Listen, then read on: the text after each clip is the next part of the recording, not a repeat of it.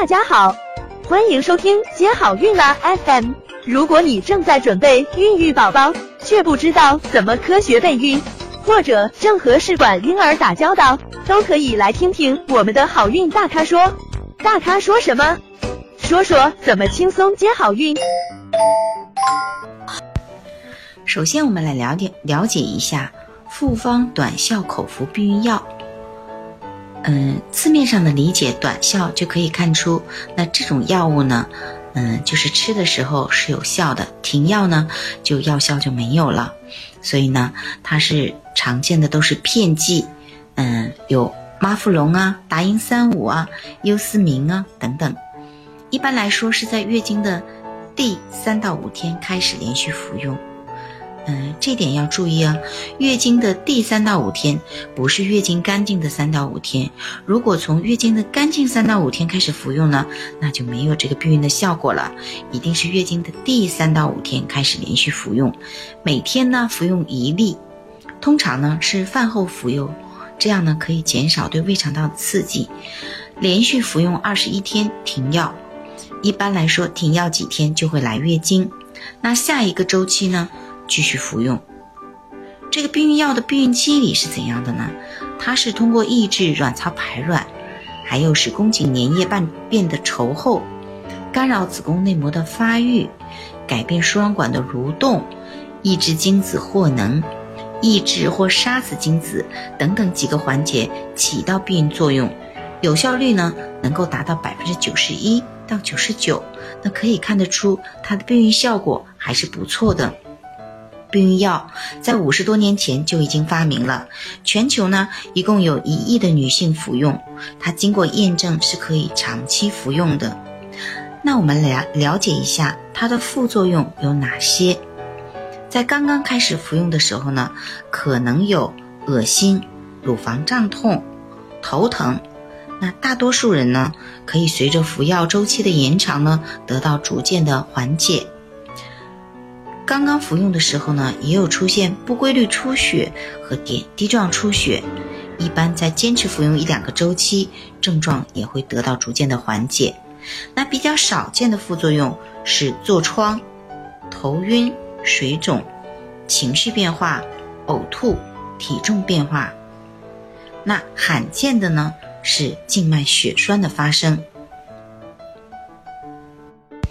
那刚刚跟大家谈到了。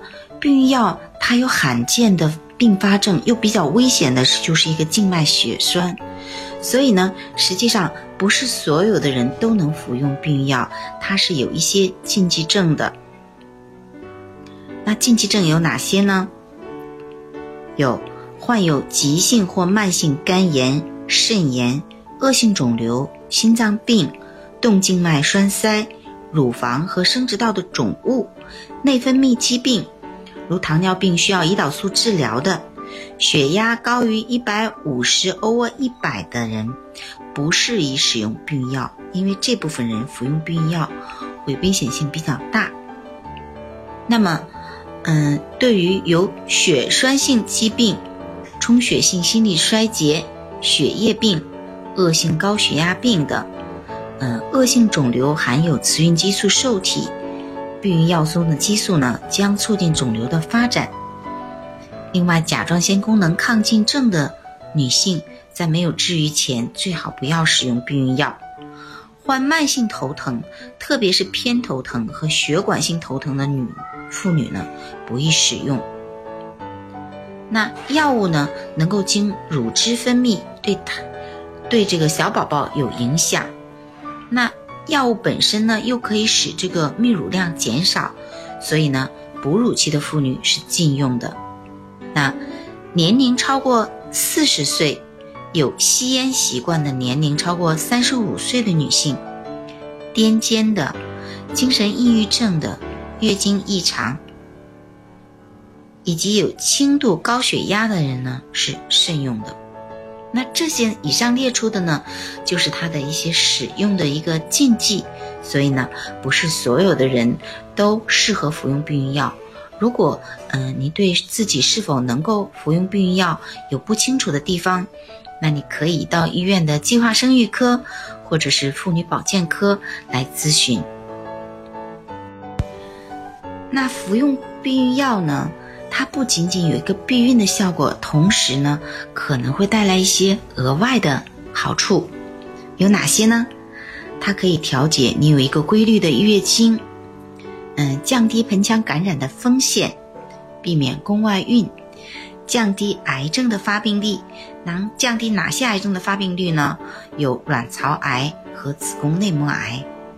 另外呢，避孕药除了避孕，还可以治疗一些疾病，比如说雄激素高引起的痤疮、那痛经、多囊卵巢综合症、高雄激素血症，还可以治疗子宫内膜异位症、月经紊乱、宫血等等。但是呢，一定要在医生的指导下正确使用，这个时候呢是利大于弊的。想了解更多备孕和试管的内容，可以在微信公众号搜索“接好运”，关注我们，接好运，让怀孕更容易。